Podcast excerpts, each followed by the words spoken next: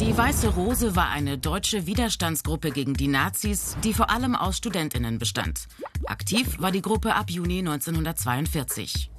Flugblätter der Weißen Rose war die Überschrift der ersten Flugblätter, in denen die Gruppe auf die Verbrechen Nazi-Deutschlands hinwies und zum Widerstand aufrief.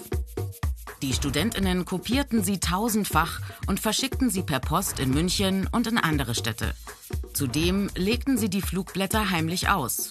Ein Flugblatt wurde von der britischen Armee millionenfach vervielfältigt und ab 1943 per Flugzeug über ganz Deutschland abgeworfen.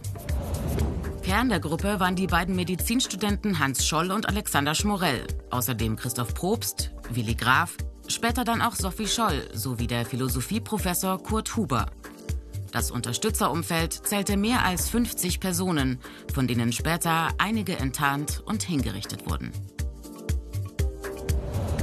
Die Geschwister Scholl waren vor Kriegsbeginn wegen der Natur- und Gemeinschaftserlebnisse Anhänger der nationalsozialistischen Jugendbewegungen aber wegen ihres christlichen Glaubens kamen sie bald in Konflikt mit dem totalitären System der Nazis. Mit ihrem Widerstand wollte die Weiße Rose ein Zeichen setzen von Christen gegen einen Unrechtsstaat, gegen dessen Kriegspolitik und gegen dessen Verbrechen gegen die Menschlichkeit. Wir schweigen nicht. Wir sind euer böses Gewissen. Die Weiße Rose lässt euch keine Ruhe, heißt es am Ende des vierten Flugblattes.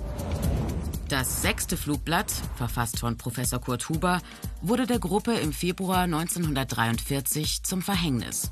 Als Hans und Sophie Scholl bereits mehrere hundert Flugblätter in der Münchner Universität verteilt hatten, warf Sophie Scholl den Rest der Flugblätter vom zweiten Stock in den Lichthof hinunter. Doch sie wurden vom Hausschlosser beobachtet und der Polizei übergeben.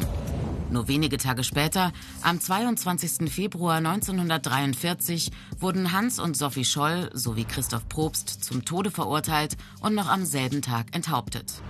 Willi Graf, Alexander Schmorell und Kurt Huber wurden ebenfalls verurteilt und hingerichtet.